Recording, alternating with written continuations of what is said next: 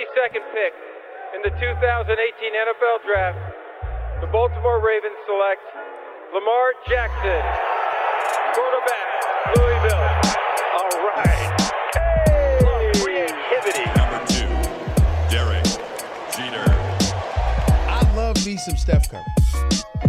Steph Curry is the greatest shooter in the history of basketball. Curry drives, scoop layup. Oh, beauty from Steph Curry. Uh, if I play basket, I could play with LeBron without a problem. And if they need help, I'll help them. Moore told us, and now we have an altercation.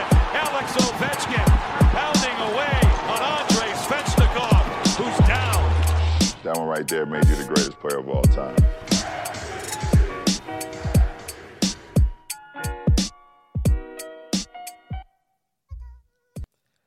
Bonjour à toutes, bonjour à tous, la MLS is back sur les ondes de Hype. Welcome dans votre rendez-vous hebdomadaire dédié à l'actualité et à la culture du soccer. Au programme de ce septième numéro, nous allons faire un point complet sur la première journée de MLS qui a eu lieu ce week-end, mais également un zoom sur les soucis et les ambitions de la franchise de Beckham et Inter Miami, et enfin un point complet sur les huitièmes de finale de la Ligue des Champions, de la CONCACAF et le très beau 5 sur 5 des clubs d'Amérique du Nord. Mais avant de rentrer dans le vif du sujet, laissez-moi vous présenter notre Dream Team Hype commencer par le fondateur de l'excellent Lucarne Opposé. Comment ça va Nicolas Cougo? Eh ben ça va très bien Ken, bonsoir à tous, bonjour ou bonsoir à tous. Antoine Latran, l'homme derrière le passionnant Culture Soccer. Hello Ken, bonsoir à tous. Le journaliste sportif Maxime Aubin, qui en général est en direct de New York et aujourd'hui euh, est rentré à Paris. Exactement, salut Ken, salut tout le monde. Et lui est bien à New York, le milieu de terrain des Red Bulls, Florian Valo. Salut Ken, salut à tous. Maintenant que les présentations sont faites, let's go avec vos coups de cœur du week-end.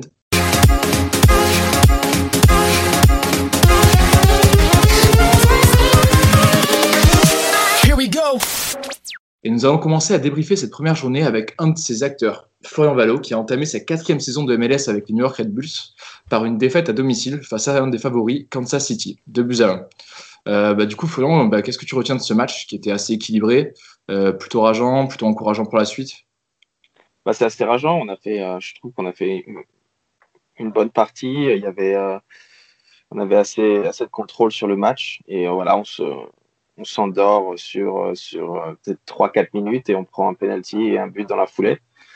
Et de là, bah, c'est vrai que c'est très difficile de, de, de, réussir à, à marquer contre Kansas City quand, quand voilà, ils, ils ont un bloc très très bas. C'est difficile de, de, de, trouver des, des solutions. Euh, je pense qu'il nous a manqué aussi, c'est euh, vraiment d'être efficace devant le but, de créer, euh, de créer dans les 30 derniers mètres.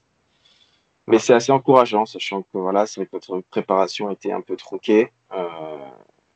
Mais voilà, il y a, de quoi. Y a de quoi regarder vers le futur. On est très, très excité à l'idée de, de, de, continuer. C'est que le premier match. Ça fait six mois qu'on n'avait pas joué en compétition officielle. Donc, bon, c'est vrai que première défaite à domicile, c'est assez rageant. Il y avait de la place de récupérer un point en moins. Donc, bon, voilà. Le prochain match, allez, le week-end prochain, ça va arriver vite. Comment est-ce que euh, Gerard Struber, votre nouveau coach autrichien, justement, a analysé euh, la, la, défaite à chaud derrière, après le match? Ben, je Comme je l'ai dit, c'est qu'on a joué 86-87 minutes. Vraiment, on était euh, concentré dans le match et euh, pendant ces trois petites minutes euh, dans ce laps de temps, voilà, on prend deux buts sur des, des petites erreurs et ça nous a coûté très cher. Ok. personnellement, tu es rentré à la 54e minute. comment tu t'es senti pour ce début de saison? Je me suis senti bien. Écoute, ça me faisait du bien. Enfin, j'étais très excité de, jouer enfin. Euh, c'est vrai que quand je suis rentré, on gagnait 1-0. Donc, euh, c'est vrai que c'est un peu, un peu dur à encaisser quand tu, quand tu finis le match à 2-1. Mais, euh, mais ça faisait du bien. Voilà. J'étais très content de participer enfin à un match officiel. Ça m'avait beaucoup manqué. Et, je me suis trouvé en forme. voilà. C'est vrai que c'est assez difficile de, de, se mettre dans le rythme dès le premier match. Donc, voilà, j'ai hâte de continuer à enchaîner. On va parler un peu de l'adversaire, euh, Kansas City. On les a mis dans les favoris cette année. Tu as aussi eu la chance de jouer contre deux Français qui viennent d'arriver. Euh, bah, Rémi Walter, qui était euh, dans notre dernière interview euh, lors du dernier podcast, et Nicolas Zimat Mirin. Comment tu les as trouvés? Ouais, ils, ont été, ils ont été très solides. voilà, c'est une équipe qui, sur le papier, n'avait, je pense, il avait, ils avaient des des blessés. Russell était sur le banc, Iliès était sur le banc même pas sur le banc, je crois. Paolido était sur le banc parce qu'il revenait de blessure. Euh, donc c'est vrai qu'ils avaient une, équipe euh, costaud sur le papier, mais je pense que c'était pas leur meilleure équipe. Et euh, voilà, ils ont, ils l'ont joué un peu à l'expérience, on va dire. Ils ont été assez dominés toute la, saison, enfin toute la, première mi-temps euh, et début de la deuxième quand on marque. Et après, c'est vrai qu'ils ont réussi à créer euh, une ou deux grosses occasions et c'est là où ils ont marqué. Quoi. Maxime Aubin, tu as une question? Oui, Flo, une question sur euh, ben, un jeune joueur, on parle beaucoup à New York, qui est Caden Clark, qui, qui, a commencé, euh, il était titulaire, il a marqué un super but d'ailleurs. Je veux savoir un petit peu ce que, parce qu'évidemment, on, l'annonce aussi beaucoup en, Europe déjà. Je veux savoir un petit peu, voilà, toi qui le côtoies de près, qu'est-ce que tu en penses et qu'est-ce que tu as pensé de son match aussi? Euh, Je ne sais pas si, si, si vous avez regardé le match, euh, mais voilà, c'est un joueur qui a du potentiel. C'est un joueur qui a énormément de qualité. Euh, donc, c'est vrai qu'on peut espérer qu'il réussisse, qu'il fasse de très belles choses en Europe. Mais ce week-end, il n'a pas été, il pas été très très bon. C'est vrai qu'il marque un superbe but, mais à part ça, il était, on a eu du mal à le trouver dans, dans l'entrejeu. Il a eu du mal à, connecter ses passes. donc c'était un peu plus compliqué pour lui. Mais voilà, le problème, c'est que voilà, quand il marque un but, c'est toujours un, but extraordinaire et tout le monde s'emballe très très rapidement. Euh, le club, euh, surtout, euh, voilà, le mettre en, lumière, c'est une bonne chose pour le club, mais après pour lui, je pense que il va peut-être pas se rendre compte que toute sa performance n'est pas aussi bonne que qu'on peut le, on peut le penser en regardant ce but. prochain rendez-vous, donc c'est côte ouest, vous allez prendre l'avion pour aller à, Los Angeles affronter les Galaxies. Les Galaxies qui, on en reparlera un peu tout à l'heure, ont gagné 3-2 euh, à Miami avec un Chicharito retrouvé, Samuel Grandsir titulaire. Euh, comment vous, envisagez ce match? Bah écoute, moi pour te dire la vérité, j'ai pas encore regardé le match. je pense que je vais le regarder cette semaine, ça va être assez intéressant de voir, surtout qu'ils ont un nouveau coach, on en a parlé il y a quelques semaines de ça. Euh, des nouveaux joueurs. Euh, jouer à LA à 3 heures, enfin à 5 heures de l'après-midi, c'est bon, s'il va faire assez, assez chaud. Ça va être des conditions particulières, mais euh, c'est vrai que ça va être un, une très bonne équipe à jouer. Voilà, ils, ont, ils sont allés gagner à, à l'Inter, je crois, Miami, à Miami du coup. Donc voilà, je pense qu'on va se concentrer sur cette semaine. Dès, dès, demain, on va avoir notre première vidéo sur eux, je pense. On va revenir sur notre match et puis on va se, se focaliser sur, sur dimanche. D'ailleurs, petite question, euh, c'est vrai que les New York Red Bulls et les LA Galaxy ont souvent été euh, deux franchises, en tout cas du côté de l'Europe, qui étaient un peu les plus connues. Il y a une rivalité qui existe un peu entre les deux franchises ou, pas du tout? Non, pas vraiment, pas vraiment, parce qu'ils sont vraiment sur la côte ouest et nous la côte est. Nos, rivaux ici, c'est vraiment euh, NYCFC, DC, Philadelphie et un peu New England, mais c'est tout quoi. Ok, très bien. Bon, bah, merci beaucoup, Florian. Et rendez-vous du coup la semaine prochaine du côté de la côte ouest. Euh, une conférence ouest où Nicolas Cougo a tiré son coup de cœur du week-end. Euh, ouais, enfin un coup de cœur, je sais pas si c'est coup de cœur. J'ai euh, regardé le LIFC contre Austin. Euh, j'ai bien aimé ce qu'a proposé Austin parce que voilà, on en a beaucoup on a parlé hein, des arrivées des nouvelles franchises, de la façon dont ces nouvelles franchises se construisent ou pas. en fait, il y a deux aspects qui sont assez intéressants. La première, c'est qu'on a la confirmation que Los Angeles va être encore une fois grandement dépendant de Vela et de Rossi. Rossi était pas là, Vela est sorti après 20 minutes de jeu euh, sur une décision un peu qui avait pas mal parlé euh, de Bradley, qu'il a fait sortir peut-être un peu trop vite. Euh, donc voilà, on voit que offensivement, quand tu as passé de là, ça risque d'être un peu plus compliqué. Je trouve que la victoire de, Los Angeles, je sais pas ce qu'en pensent les autres, si vous l'avez vu le match, il est un petit peu en trompe-l'œil. Euh, c'était intéressant ce qu'a proposé, euh, Austin, euh, notamment les, les Sudam, forcément. Je les regarde toujours avec un petit peu une attention particulière. Été assez surpris de voir Cecilio Dominguez complètement excentré côté gauche tout le match, mais bon, soit. Donc à suivre ce que peut faire Austin, c'était extrêmement intéressant. Donc est-ce que c'est un coup de cœur véritable Austin? Je sais pas, mais c'est je trouve que malgré la défaite, c'était une, bonne entame, une bonne entrée dans la MLS. Florian Valou, as vu le match toi aussi? Ouais, bah écoute, nous, moi, je suis arrivé au stade euh, avant le match, on avait le, match de l'AFC euh, contre Austin euh, à la télé. Et moi, ce que j'ai trouvé, c'est que Austin a fait une très très bonne première mi-temps, très costaud, très bon sur le ballon. Et ils se sont écroulés en deuxième, d'où les deux buts. c'est vrai que l'AFC a eu du mal à contrôler le match. Ils avaient du mal à trouver leurs joueurs, surtout Vela. donc, comme Nicolas l'a dit, est sorti sur une décision assez particulière. Je pense une un manque de communication, mais j'ai trouvé Austin qui proposait un jeu super intéressant euh, tout en possession. maintenant, faut ça, faut réussir, faut qu'ils réussissent à le mettre sur 90 minutes, pas 45. Donc, donc voilà, ils ont, ils ont montré de belles choses. Donc ça va être assez excitant de les voir continuer parce que voilà, ils ont, ils ont joué peut-être la meilleure équipe de la côte ouest, leur premier match. Donc voilà, ça va être, ça va être, faut les suivre, c'est à suivre. Oui, bien sûr, bien sûr. On repasse du coup du côté de la conférence Ouest, où Antoine a apprécié un très beau match entre deux équipes que nous n'avions pourtant pas placées très haut dans nos previews d'avant-saison. Donc, euh, est-ce que tu peux nous en dire un peu plus, Antoine? Ouais, c'est pour ça qu'il fallait pas en parler. Cincinnati et Nashville. Euh, d'un côté, tu as une équipe euh, Nashville que j'aime beaucoup parce qu'il y a beaucoup de revanchards de MLS, et de l'autre côté, tu as Cincinnati qui et continue à être un, chantier constant au bout de trois saisons. Euh, C'était très sympa parce que je pense que Nashville, les deux équipes peuvent être contents du point du nul. Euh, Cincinnati a, commencé très bien le match avec ses deux recrues, Brenner et Lucho Acosta, ont envoyé en MLS qui ont tous les deux marqué un but. Euh, Brenner sur et Lucho Acosta a un beau dribble euh, devant le gardien. Et par contre, euh, Nashville n'a pas abandonné, a vraiment continué pendant tout le match à, revenir, à repartir de l'avant. Et grâce notamment à John Case et puis Randall Leal, qui sont deux, deux joueurs plutôt bons du côté de Nashville, de joueurs désignés, et qui montre que, euh, que ces deux équipes sont vraiment vues comme des challengers, mais elles ont des, des vrais potentiels d'attaque. Par contre, derrière, ça reste très problématique, surtout pour Cincinnati. Euh, donc voilà, une belle. Euh, franchement, il y a des très beaux buts, donc je, je conseille les, les, faits saillants du match. Et en tout cas, c'est deux équipes à suivre cette saison. Ouais, de partout, on le rappelle, et Cincinnati qui est entraîné notamment par Jab Stam, l'ancien défenseur du Milan, et de Manchester. Nicolas, tu voulais réagir? Ouais, juste puisqu'on était à, à, l'Est, euh, je ne sais pas si vous avez vu le match entre le Crew et, Philadelphie. Euh, je voulais juste sur ce match-là, bon, il y a eu un match nul, c'était quand même extrêmement équilibré. On voit que ces deux équipes, elles sont déjà prêtes. On l'a déjà vu avec la Conca Champions, on va en parler, on en parlera plus tard. Juste pointer que, et c'est peut-être pour ça qu'il faut dire aussi merci à la MLS, euh, à quel point les numéros 10 sont importants. Euh, ils sont en train de donner la part belle au numéro 10. Je ne vais pas parler de Lodero à Seattle euh, parce qu'Antoine pourra déclarer sa flamme. Mais voilà, on avait Zella Ryan, d'un côté, Ramiro Montero qui s'est fait plein de potes dans le stade de l'autre. Et voilà, c'était juste pour dire merci à la MLS de donner encore ces lettres de noblesse au 10. Antoine Ouais, juste pour dire là-dessus, c'est vrai que c'est très étrange, mais tous les MLS, toutes les équipes de MLS ont un numéro 10 quasiment maintenant. Elles jouent quasiment toutes en 4-4 de diamant ou euh, en 4-2-3-1. Et euh, toutes les équipes cherchent soit leur sud-américain, soit leur pépite américaine qui peut jouer en poste de numéro 10. C'est, euh, ça fait 3-4 ans que c'est comme ça. Et on avait avant des Federico Higuain qui étaient là depuis longtemps, mais ça s'est vraiment accentué. Et quasiment tous les joueurs désignés des équipes, t'en as un qui est au poste de meneur de jeu. Donc c'est devenu très important en MLS. Ouais, très intéressant. On, pourra peut-être l'aborder un peu plus profondément lors, lors d'une émission.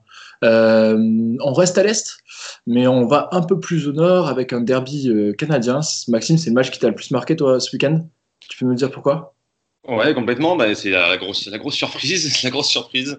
C'est un peu le symbole, je trouve, du côté super imprévisible de, la MLS, euh, même si, ça fait qu'une journée.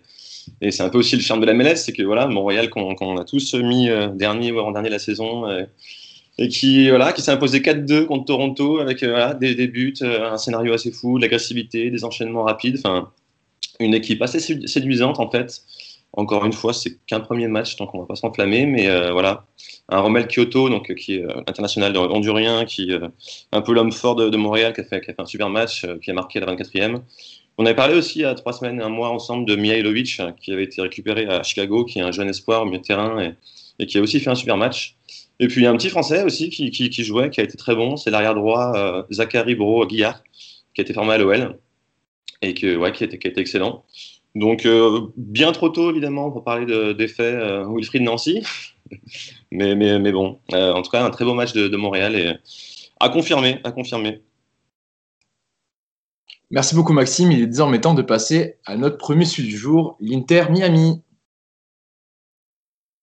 Russia, he's suddenly gone soccer man. I am football. He and I are both excited to welcome one Après of the une première saison MLS terminée à la sixième place de la conférence Est, la franchise du président David Beckham a entamé sa seconde par une défaite 3-2 à domicile face au LA Galaxy, euh, après avoir pourtant mené à deux reprises.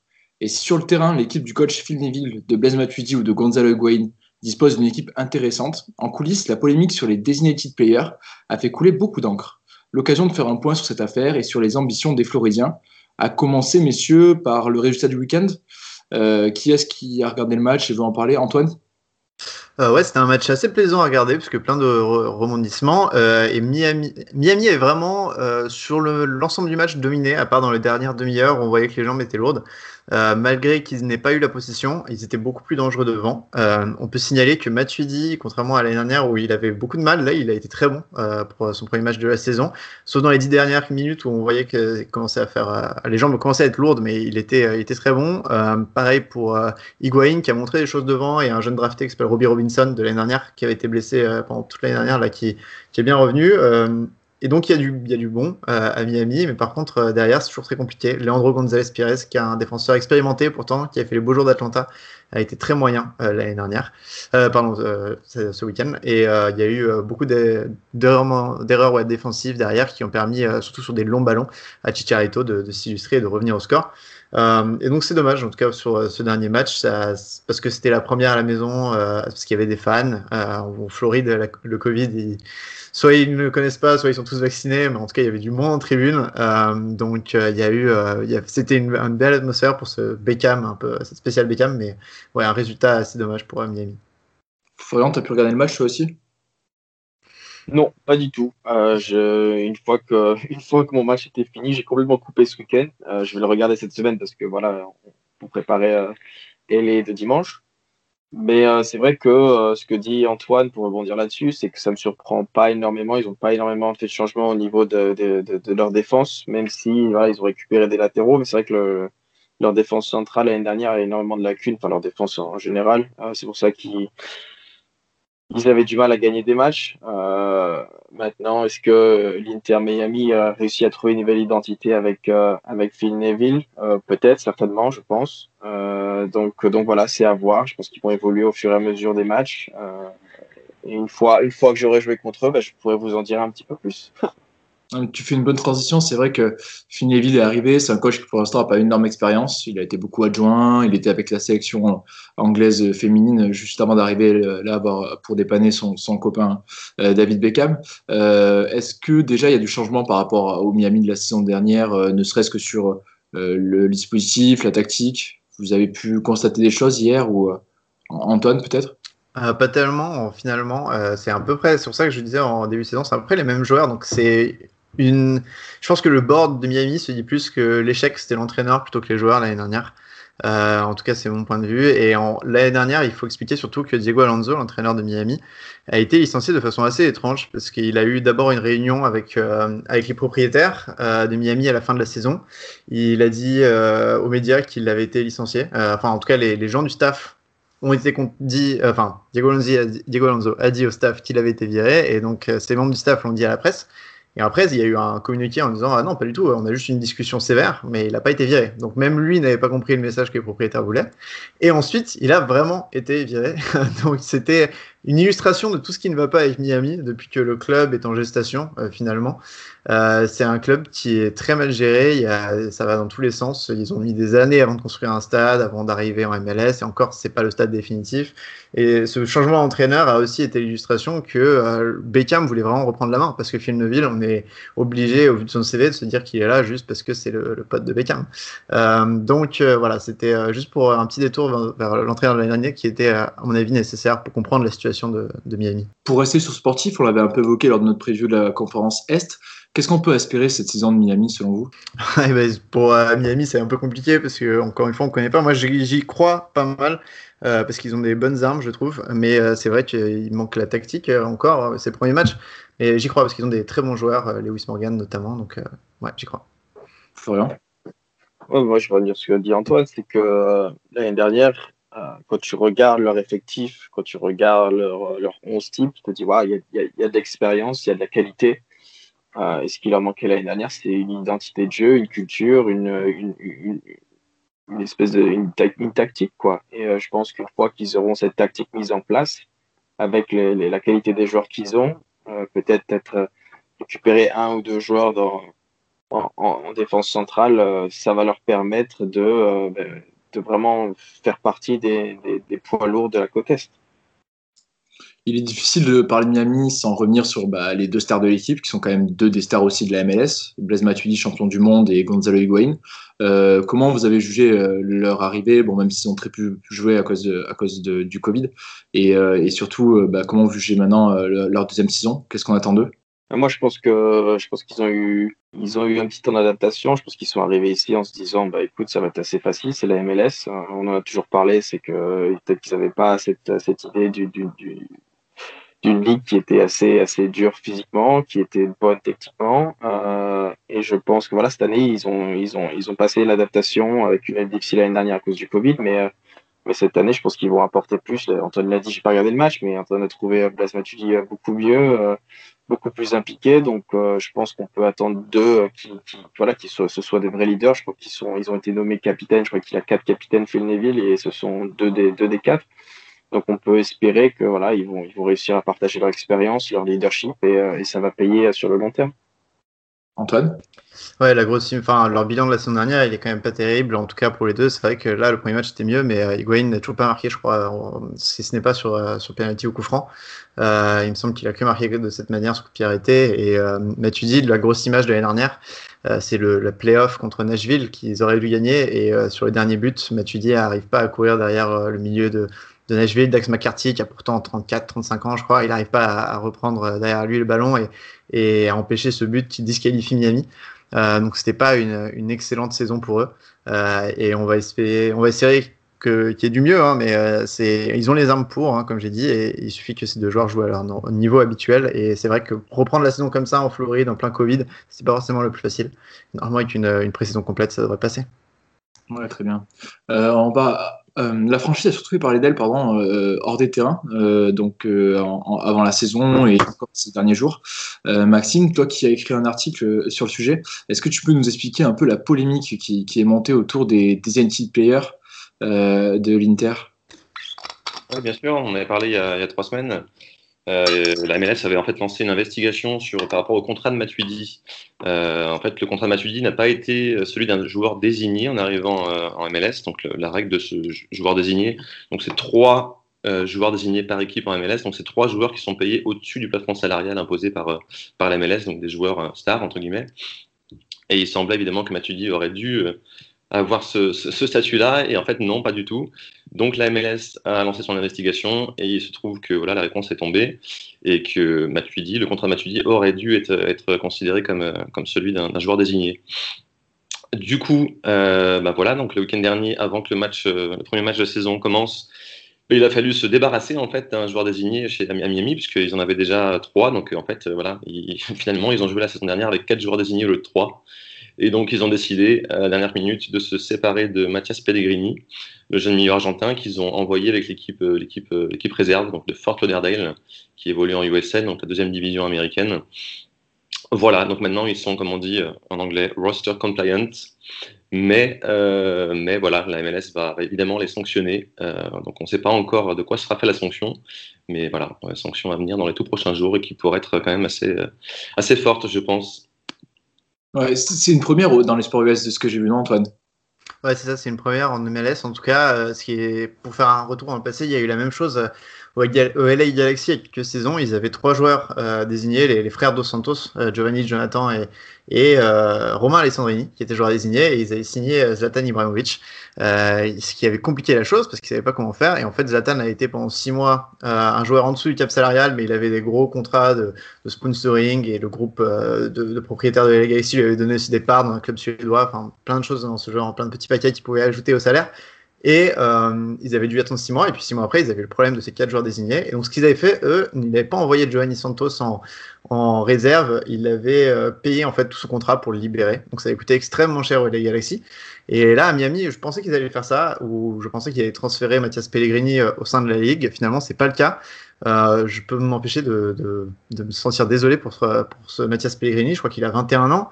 Euh, il a été acheté 9 millions. Il allait euh, arriver à Miami et, jouer. Et puis finalement, à cause de, à propriétaires complètement enfin, stupides, désolé, c'est la première fois que ça arrive en MLS et c'est vraiment idiot qu'il soit fait prendre la main dans le sac comme ça. Et ben à cause de ça, lui, il va pas pouvoir. On pense qu'il va être transféré peut-être euh, en Amérique du Sud ou en Europe, finalement, parce que je pense pas qu'il va jouer toute la saison en troisième division américaine. Ça serait vraiment pas terrible pour un mec qui a coûté 9 millions. Mais la prochaine question, surtout quelle sanction, comme c'est une première, est-ce que c'est une sanction de points? Est-ce que c'est une sanction de, place de joueur désigné Ça va être à, suivre, mais je pense que les autres propriétaires de MLS ne seront pas contents de savoir que Miami a, eu un, joueur en plus pendant la saison dernière. Ce qui est intéressant de noter quand même, euh, alors que l'actualité de la semaine, c'est bien sûr la Super League, c'est que la MLS continue, euh, malgré les comparaisons des fois plus ou moins pertinentes avec la NBA et le modèle américain, la MLS continue à appliquer des règles et que ces règles sont, vraiment appliquées. Là, il y a une enquête, il va y avoir euh, une sanction qui montre qu'en fait, que c'est quand même très cadré le, modèle de, de, la MLS. Nicolas, tu voulais réagir aussi? Ouais, juste, tu vois, tu parles de règles, de cadres, et en fait, euh, tu vois, ça, c'est dans un ensemble. Florian disait euh, il y a un instant que, euh, que le problème de l'Inter Miami sur le terrain, c'est qu'il n'y a pas d'identité. Il n'y a pas d'idée, en fait, concrètement. Y a, on n'a pas encore l'identité culturelle, locale de, de cette équipe, ce qu'elle veut proposer. On ne sait pas ce qu'elle veut proposer. Et en fait, c'est un peu valable pour tout par rapport à cette franchise. C'est-à-dire qu'il y a toujours, y a eu le problème du stade. On ne sait pas trop où elle veut se placer, quel rôle elle veut jouer dans la MLS. Euh, on comprend pas trop les décisions sportives qui sont prises. Tu vois, c'est tout un ensemble. Alors, on sait très bien, vu d'Europe, c'est la franchise de Beckham. Ils ont fait venir Matuidi, ils ont fait venir Higuain. Euh, donc, vu d'Europe, ça a toujours un regard très particulier. Mais quand tu te places du point de vue euh, MLS pur, bah, par rapport à cette franchise, quand, elle arrive en tant que nouvelle franchise et tout, tu sais pas trop comment la placer. Tu vois, tu as des franchises comme Minnesota, comme Cincinnati, comme Austin, qui, vu de chez nous, sont forcément moins sexy, mais qui sont beaucoup plus, avec des projets beaucoup plus cohérents, clairement identifiés ce qui n'est pas forcément le cas avec Miami et ce qui se traduit aussi sur le terrain et c'est pas un hasard, je pense. Antoine, pour conclure Ouais, un dernier truc aussi qui, je trouve, sur ce dossier qui est intéressant, c'est que si euh, Matuidi avait été en ordre, ils n'auraient pas pu signer Higuain. Et euh, c'est le plus gros contrat, je crois, de la, MLS en ce moment. Enfin, c'est le, plus gros salaire. Euh, donc ça pose plein de questions sur euh, comment la MLS va répliquer, en fait, parce que est-ce qu'ils vont devoir forcément je sais pas, est-ce qu'ils vont avoir une place de joueur désigné qui va sauter? Est-ce qu'ils vont devoir euh, perdre des points euh, par rapport au perdre une qualification? Parce que euh, l'année dernière ils étaient peut-être plus forts que prévu avec ce Higuain. C'est très étrange et c'est ce qui est marrant, c'est de se dire que si le, enfin que Miami ait tenté le coup en fait, euh, parce que je pense pas qu'il, enfin l'année dernière Miami était géré par un ancien d'Atlanta euh, qui depuis est parti, mais c'est à dire que cet, cet homme il s'appelle euh, Paul McDonough, il est, il est pas débile, il sait exactement quelles sont les règles, donc c'est à dire qu'ils ont quand même tenté de tricher, c'est pas juste une erreur stupide, et c'est là où, où, les autres propriétaires de MS peuvent vraiment se dire que, que c'est injuste et, et demander des grosses sanctions. Très bien, on suivra de toute façon au cours des prochains podcasts les sanctions qui vont tomber sur Miami. Euh, ça sera intéressant de, voir ce qui va se passer pour cette première, on le rappelle, euh, dans l'histoire de la MLS. Euh, on va maintenant ouvrir notre deuxième chapitre avec la Ligue des champions de la CONCACAF et le 5 sur 5 des équipes nord-américaines. you know, he's a part owner of Liverpool, so he's aware. I mean, he's, he's, yes, he is. You didn't know? I can't believe you didn't know this. I knew, but it's the wrong team. 5 sur 5, donc voici le bilan des franchises de MLS lors des huitièmes de finale de Ligue des Champions. Portland, Atlanta, Philadelphie, Toronto et Columbus poursuivent donc leur chemin vers les quarts de finale qui débuteront la nuit du 27 avril et où il ne reste face à eux que trois équipes mexicaines. Autant vous dire que Nicolas Cougo adore ça. Et, on va donc commencer avec toi, Nicolas. Euh, qu'est-ce que tu as pensé de ces huitièmes de finale? ouais, j'adore ça. De toute façon, j'adore ça, la Conquête Champions. Écoute, euh, qu'est-ce que j'en ai pensé? Alors, il y, avait, des matchs pour lesquels c'était déjà plié. Hein. Je veux dire, Portland, Columbus, euh, c'était plié. Euh, Philadelphie a fait déjà, avait déjà, fait une grande part du boulot en allant gagner Costa Rica et a fait la dernière grosse partie du boulot en cartonnant ça pris ça. j'en retiens surtout la perf de Toronto parce que ils avaient quand même extrêmement souffert à l'aller. C'est le 1-1, c'était un miracle. faut dire les choses. J'ai trouvé qu'il y avait beaucoup plus de maîtrise au retour face à Léon. Euh, bon, on est d'accord. Euh, on, peut, toujours s'amuser à pondérer en disant que les Mexicains n'ont pas mis l'équipe type à 100%. Le fait est que, euh, voilà, quand même, Toronto a, bien maîtrisé son sujet. Et quand on, en a déjà parlé dans les podcasts précédents, quand on connaît la, préparation, et Chris Mavinga nous en a parlé aussi, de comment ça, s'est passé ces quatre derniers mois du côté de Toronto. voilà, je pense qu'ils peuvent vraiment s'appuyer sur ce match-là pour lancer pour construire leur saison. Et euh, tu, vois, euh, Chris Mavinga nous disait qu'ils n'avaient pas forcément d'objectif en Conca Champions parce qu'ils ne savaient pas où ils allaient. Je pense que ce match-là peut, leur donner des ambitions. Euh, évidemment, là, ce qui va se présenter face à eux, va falloir être solide. va falloir être très, très, très solide. Mais voilà, après, on a le classique, MLS contre Liga MX, ce que toute la CONCACAF, le board de la CONCACAF veut. on n'a pas trop eu de surprise. on va dire que c'est vraiment maintenant que que la Conca Champions démarre. surtout pour les, enfin oui, pour tout le monde en fait. Antoine, tu en parlais aussi, toi tu disais que cette année tu étais plutôt euh, optimiste sur les chances de, des Américains de remporter enfin cette compétition euh, qui, on le rappelle, n'a plus été remportée depuis 2000 et le titre des Galaxies. Euh, comment tu juges toi aussi ce bilan hein?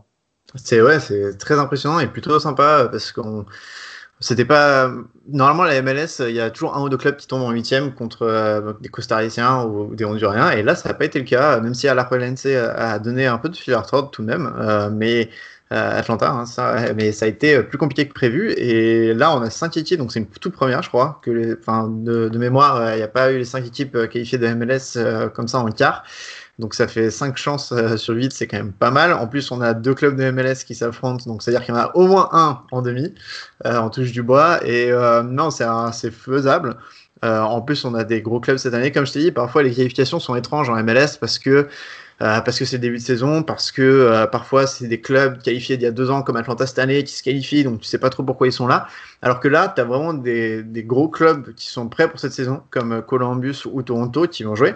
Euh, et je veux revenir comme Nico sur l'exploit de Toronto. Ils ont, il manque Pozzuelo et Mavinga, qui sont quand même deux de leurs meilleurs joueurs et deux des meilleurs joueurs en MLS à leur poste. Et ils arrivent quand même à, battre Léon. Euh, c'était très triste de les voir jouer sur ce stade. Euh, je sais pas si vous avez vu les highlights, mais en gros, c'est un stade d'entraînement euh, dans un complexe hôtelier. Quoi. Donc c'était assez triste de les voir jouer là. On espère qu'ils pourront jouer plus tard dans l'année au Canada si jamais ils vont plus loin. mais le match, a dû faire, ça a dû faire très bizarre aux joueurs de Léon de jouer sur ce terrain d'entraînement parce qu'il n'y avait pas de tribune. Hein, c'était vraiment un terrain d'entraînement. mais sinon, non, il y a une grosse chance pour les équipes de MLS. enfin, il faudra voir surtout dans ce duel intra-MLS entre Atlanta et Philadelphie qui réussit. Et j'espère que les trois autres ne vont pas tomber. Euh, j'espère vraiment Columbus surtout parce qu'ils ont un, très bel effectif et, voilà. Tu as dit un des premiers quarts, ouais, Atlanta Union des Philadelphie, le, quart 100% MLS. Euh, dans le même tableau, il y aura Portland qui jouera contre Club America.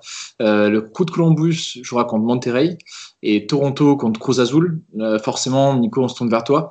c'est quoi le niveau de ces, trois clubs mexicains? Enfin, comment tu juges les chances à chaque fois de ces confrontations? Euh, écoute, Cruz Azul et l'América, c'est des monstres. Euh, ça perd pas en championnat. Ils ont une avance de fou. On a rarement vu ça. Ils se sont affrontés ce week-end. Ils ont même pas réussi à se départager, mais ils sont tellement au-dessus de tout le monde dans, dans, ce tournoi. Euh, c'est vraiment deux monstres absolus. Euh, il va pas falloir oublier qu'il va falloir aussi aller jouer les matchs retour à Mexico.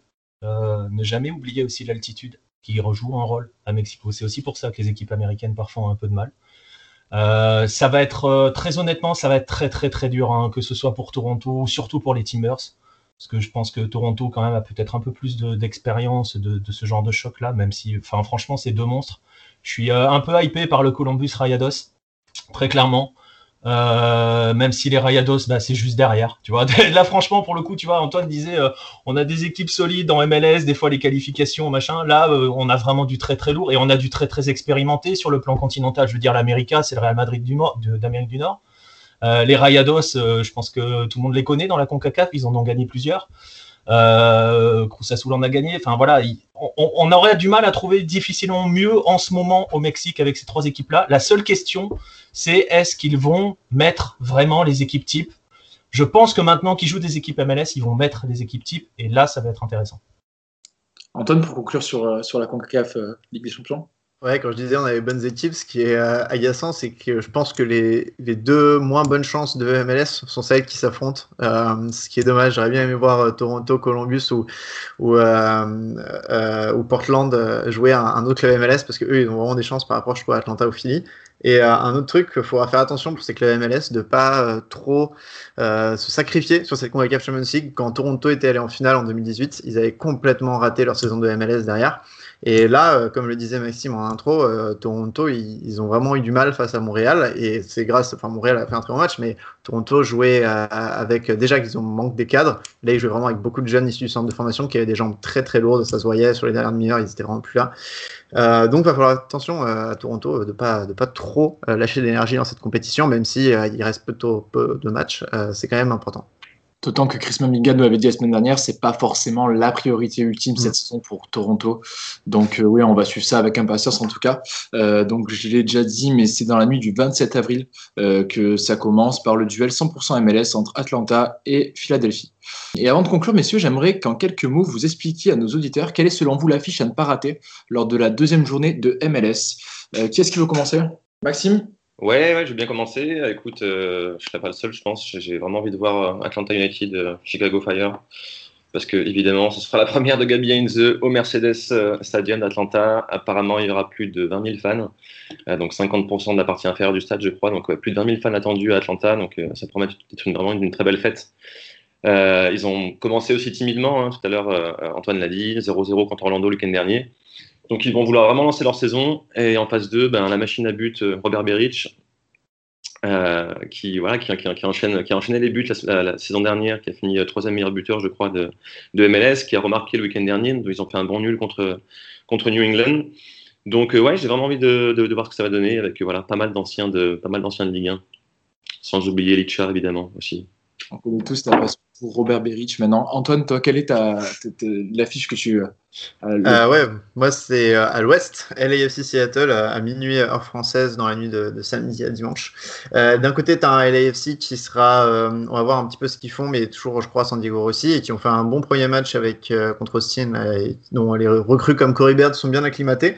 Et de l'autre côté, tu as un Seattle, on le disait, qui a, qui a vraiment bien joué contre Minnesota. Alors certes, ils ont été dominés un petit peu pendant quelques bouts de match, mais ils ont finalement remporté 4-0. Il y a, ils ont leur nouvelle formation en 3-5-2 qui a l'air de plutôt bien marcher. Et surtout, il y a une vraie histoire entre les deux, clubs. Elle est aussi sa première, son premier match de l'histoire, c'est contre Seattle. Le premier match à domicile aussi, c'est contre Seattle. À chaque fois, il gagne. Euh, et en 2019 aussi, on a euh, un fameux match en, finale de conférence Ouest, alors que tout le monde pense que LAFC va gagner la MLS Cup. Euh, ils se font battre en finale de conférence Ouest 3-1. grâce à une masterclass de, de l'entraîneur de Seattle et il y a une interview célèbre de Michael Bradley justement qui est, qui est dépité après ce match donc il y a une sorte de petite rivalité entre les deux clubs. Euh, et là, ça va être le moyen de remettre le couvert un petit peu sur ce match. Très bien, tu nous donnes envie en tout cas. Et Nicolas, pour conclure? Ah bah, J'étais parti sur Ellie euh, Seattle parce que je pense que c'est le match qui hype le plus cette semaine, euh, très clairement. Après, bah, par rapport à ce que je disais au tout début, je suis très intéressé de voir la deuxième, deuxième d'Austin à Colorado. Euh, voilà, pour voir si ce que l'on a vu d'Austin, c'est vraiment, ça a véritablement donné le ton de la saison. J'ai vraiment bien aimé ce qu'a fait Austin et Florian, Florian l'a dit aussi. Et puis évidemment, euh, pas que pour Florian, mais quand même un peu aussi euh, le Galaxy New York Red Bulls. ça finit, ça finit la semaine de la meilleure des manières, enfin du week-end pardon de la meilleure des manières. Et puis en plus comme ça, ça vous permet de, de vous faire tout un week-end de MLS parce qu'il n'y a aucun match en même temps. Vous pouvez tranquillement passer euh, du samedi jusqu'au dimanche, euh, la nuit du dimanche au lundi euh, avec de la MLS. Messieurs, un grand merci pour votre expertise. J'espère que ce podcast Hype MLS vous aura plu. En tout cas, n'hésitez pas à réagir et à prolonger les débats sur les réseaux sociaux de Hype Sport Media et à nous écouter sur Deezer, Spotify ou Apple Podcast. On vous donne rendez-vous la semaine prochaine pour de nouvelles aventures. Vive le soccer!